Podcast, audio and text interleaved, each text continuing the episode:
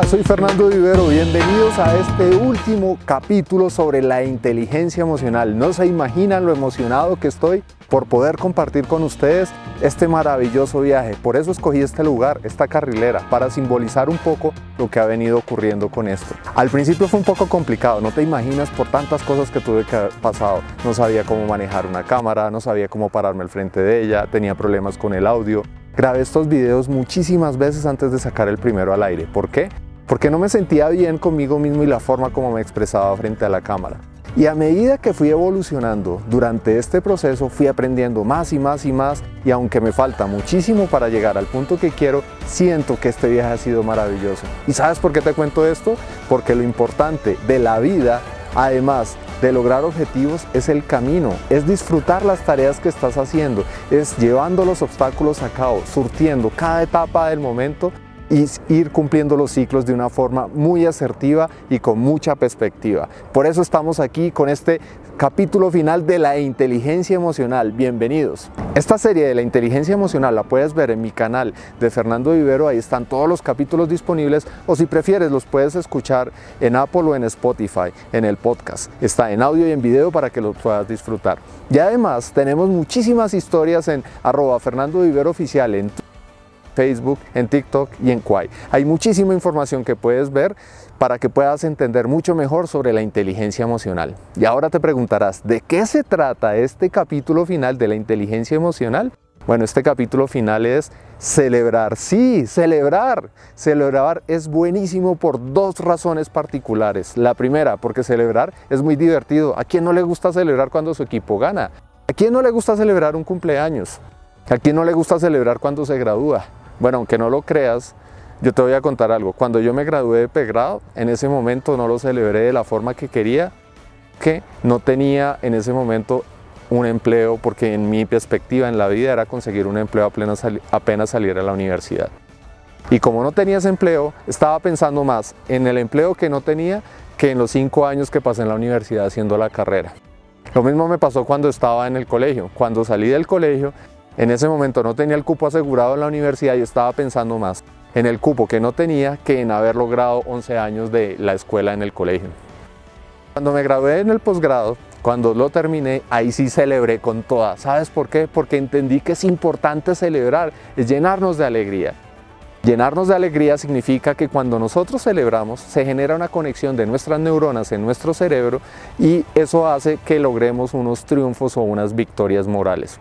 Y esos triunfos y esas victorias morales son unas conexiones neuronales que son muy poderosas y nos permiten edificar el camino hacia el éxito. Te preguntarás, ¿cómo así que camino hacia el éxito? Pues es muy sencillo, mira, tú logras algo, celebras con toda la emoción, por ejemplo, yo celebré muchísimo haber sacado esos primeros 10 capítulos y cada uno lo fui celebrando porque cada uno tuvo más audiencia, fue diferente, fui aprendiendo más en el proceso. Y entonces cada vez me iba llenando más de confianza y al final lo que estaba logrando era tener más sabiduría. Y la sabiduría se logra con el aprendizaje, con las lecciones aprendidas, bien estudiadas, una buena retroalimentación y poder construir el camino sin juzgarnos, sin la culpa y asumiendo todas las responsabilidades de lo que pasó y sobre todo disfrutando, disfrutando lo que estamos haciendo todo el tiempo.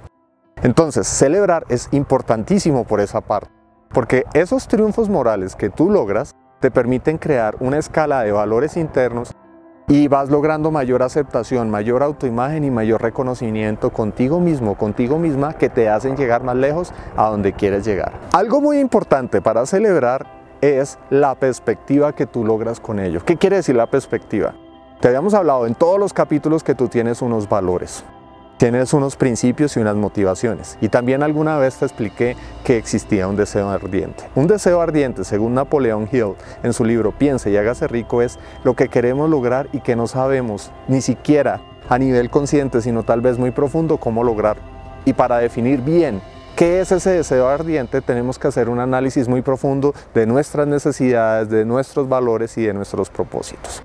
Cuando entiendes cuál es ese deseo ardiente, y te desligas de lo que quieren los demás o los demás esperan de ti y de pronto no es lo mismo que tú quieres de ti mismo, encuentras la solución. ¿Qué quiere decir eso? Tú te has preguntado por qué cuando vas a un restaurante lo primero que haces es que te colocas una servilleta encima de las piernas. ¿Sabes por qué? Porque todo el mundo lo hace y porque tú crees que debes hacerlo. Si tú pensaras lo mismo con tus propósitos y tu vida y permites que los propósitos de tu vecino, de tus pares o de muchas otras personas son los que te corresponden, no tienes una identidad propia. ¿Y qué pasa normalmente? Cuando somos niños, nuestros padres nos dan un direccionamiento emocional, nos dicen qué debemos hacer y qué no. Y empezamos a creer sobre ello cuáles son las expectativas que tienen los demás sobre nosotros. Viene un punto en donde nosotros creemos que esas expectativas son las mismas nuestras y lo que necesitamos identificar es ¿realmente eso me llena? ¿Realmente eso cumple mis propósitos, mis aspiraciones y mis deseos? Para ponerlo en un caso más sencillo, por ejemplo, cuando yo era niño, mi padre me decía que estudiara alguna carrera que fuera diferente a la que él estudió porque él creía que la que él había estudiado no era tan lucrativa como la que él pretendía que yo estudiara para mí. Ese fue un consejo que él me dio en ese momento y él lo tuvo bajo esa perspectiva. Bueno, resulta que yo estudié una carrera diferente a la que él estudió y en este momento de la vida estoy haciendo lo mismo que él hacía. Él toda su vida se dedicó a enseñar a los demás y yo hago eso ahora. Ahora tengo un rol como consultor en empresas en donde le enseño a las personas a que cojan las mejores herramientas para que potencien su vida. Entonces fue muy curioso porque el objetivo original que tenía, que era tal vez financiero, ahora se está cumpliendo y además estoy cumpliendo mi propósito que es enseñar a los demás. Seguramente lo tengo de familia, mi madre también fue educadora, mi tío también. Mi tía también. De hecho, tengo como seis o siete tíos que se dedicaron toda la vida a la educación, lo mismo que mi papá, mi mamá y mi abuela. Entonces, por eso me di cuenta, no porque ellos lo hacían, sino porque es lo que me llena, que esa es la dirección y el propósito que debo seguir. Y a pesar de que estudié otras cosas diferentes, en este momento le di un enfoque en mi vida a eso, ayudar a los demás a que tengan mejores herramientas para ser más productivos, para que tengan una mejor inteligencia emocional, para que se enfoquen mejor y para que logren grandes resultados en la vida. ¿Y cómo así lograr grandes resultados? Si tú ves aquí, aquí hay dos vías, una a un lado y otra al otro. Y normalmente, si tú quieres llegar a un punto, o te vas por un lado o te vas para el otro. Te voy a poner un ejemplo sencillo. Te quieres ir de vacaciones, imagínate qué emocionante, de vacaciones. Entonces tienes dos posibilidades. Una, te vas al Caribe un crucero donde vas a estar en la playa, en el mar, vas a jugar golf, vas a hacer deportes de mar, jet ski o cualquier cosa de esas, ese es un plan. Y en el punto que estás para llegar allá tienes que tomar un vuelo. O te quieres ir para Europa a recorrer castillos, monumentos, museos o cuadros. O vas a Europa o vas al crucero del Caribe. ¿Qué pasa con nuestras vidas? En nuestras vidas ocurre lo mismo. Aquí está en esta parte figurada lo que no queremos. Lo que no queremos es el miedo, la frustración y los resultados actuales definen nuestra estrategia. ¿Cómo así? Por ejemplo, si en la cuenta bancaria una persona tiene mil dólares y desea tener 100 mil, se enfoca más en los mil que tiene y no en los 100 mil que quiere llegar. Se enfoca más en que se le va a gastar ese dinero y se le va a volver cero y no está pensando en abundancia y en prosperidad, sino simplemente está pensando en escasez. Se está enfocando en lo que no quiere, o sea que está en este lado.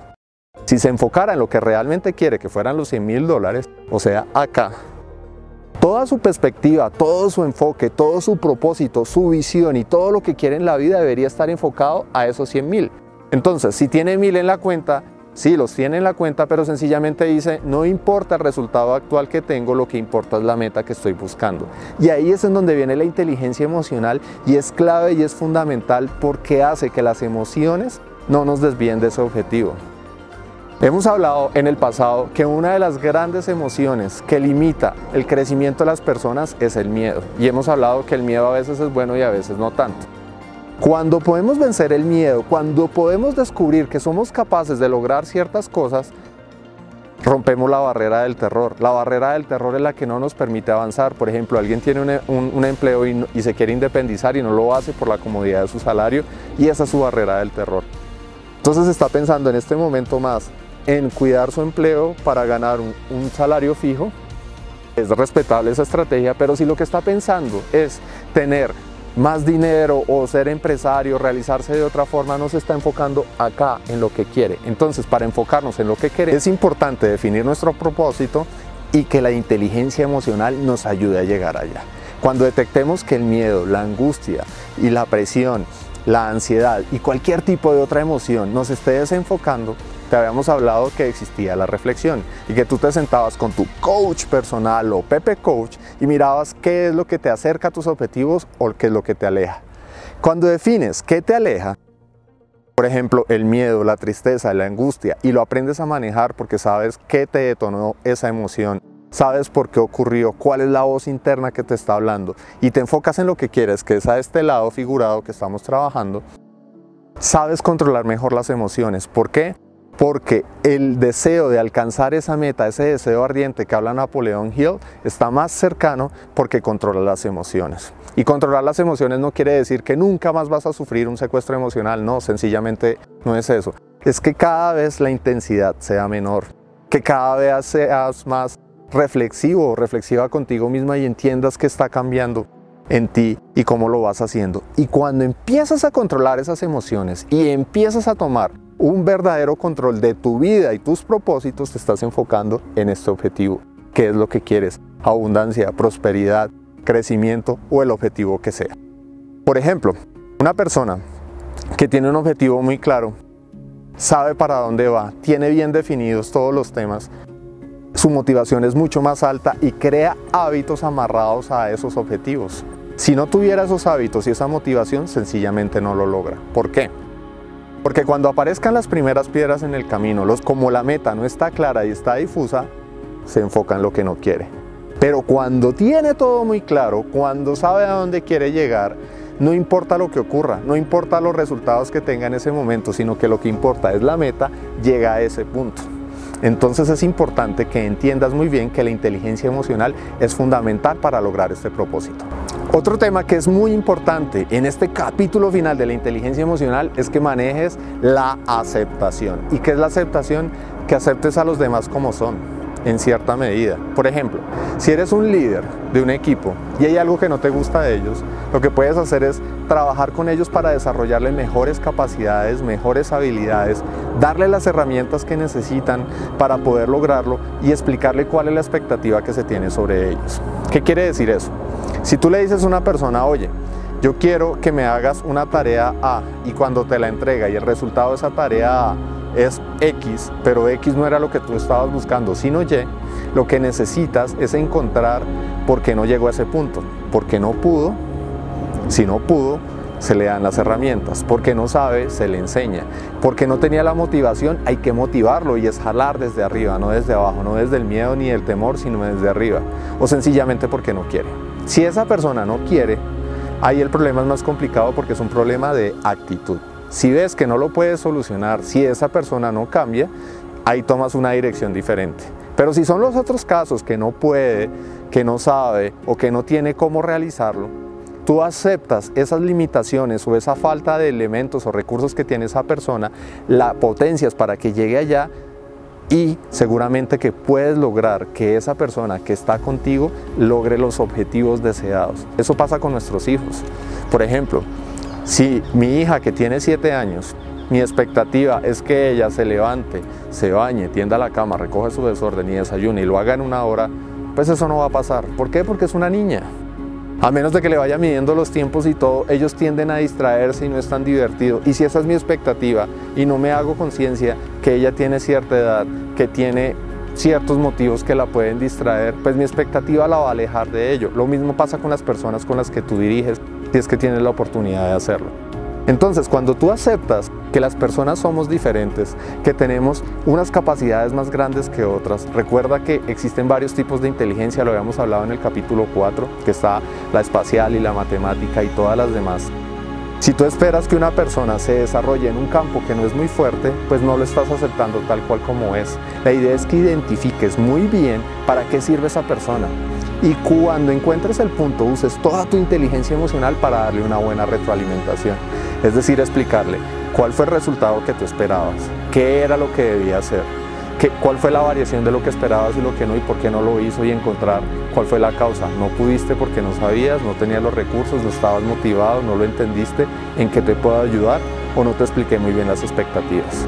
Las expectativas es definir todo el entorno o la, la foto grande de todo el panorama de lo que tú quieres expresar. Por ejemplo, quiero que me hagas un favor y me entregues un reporte y te entregan el reporte y el reporte no tiene todas las notas y todas las consideraciones. Pero si tú al principio le dices a esa persona, oye, necesito que me entregues este reporte en Excel y además una presentación en PowerPoint, que prepares el informe que hay que hacer y me lo mandes en un correo y me lo entregues a tal hora y si tienes alguna duda me expliques, porque ese reporte es importante para este cliente, o para la junta directiva o para un superior y de este reporte dependen ciertas situaciones, esa persona se conecta mejor con el objetivo porque tú le participaste las expectativas. Entonces de eso se trata también la inteligencia emocional. Y ahí es en donde viene Pepe Coach asesorarte. ¿Cuál es la expectativa que tiene esa persona? ¿Qué es lo que pretende hacer? ¿Y cómo lo vas a lograr?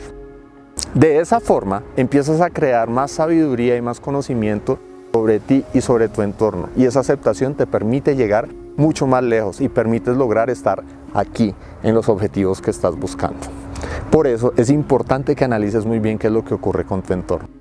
Entonces, como puedes ver, este tema de la inteligencia emocional es maravilloso. Yo te recomiendo que si tienes algún tema, te devuelvas en los capítulos anteriores, por ejemplo, si no sabes bien cómo son los detonadores, si quieres volver a escuchar cuáles son esas voces internas que te hablan o muchas otras cosas más, devuélvete y escúchalos. Recuerda que la repetición de todos estos temas permite que te entre mejor la información y se almacene de manera inconsciente. ¿Por qué? Porque normalmente lo que pasa es que nosotros tenemos una mente consciente y tenemos una mente inconsciente. Y la mente consciente piensa, pero la mente inconsciente, ella sencillamente se define por unos parámetros, unas creencias, unos paradigmas. Y esas creencias, parámetros o paradigmas están definidos por los hábitos.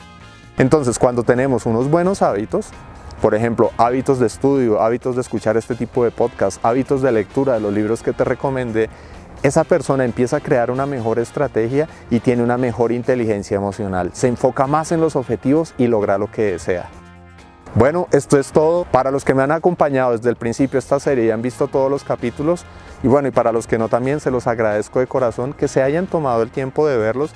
Espero que esta información les haya gustado, que sea muy útil para ustedes. Y la verdad es que hice esto porque quería transmitir todo este conocimiento hacia los demás para que tengan una mejor inteligencia emocional, para que dominen mejor sus emociones, para que tengan menos secuestros emocionales. Recuerda seguirme en mis redes, aquí aparecen abajo. Recuerda, recuerda mirar los videos en mi canal. Si te gusta, compártelo, haz los comentarios que desees. Agradezco mucho si le puedes poner el pulgar de like, si es verdad que así ocurre. Y si sientes que hay una persona que necesita esta información y crees que es la adecuada para ella, por favor transmítela. Para mí es un honor hacer esto. Soy Fernando Vivero. Muy pronto nos veremos en otros temas. Este fue el primero, el de la inteligencia emocional, y muy pronto sacaremos más temas. Por ejemplo, cómo enfocarme en los objetivos que queremos y no fracasar en el intento. Muchas gracias.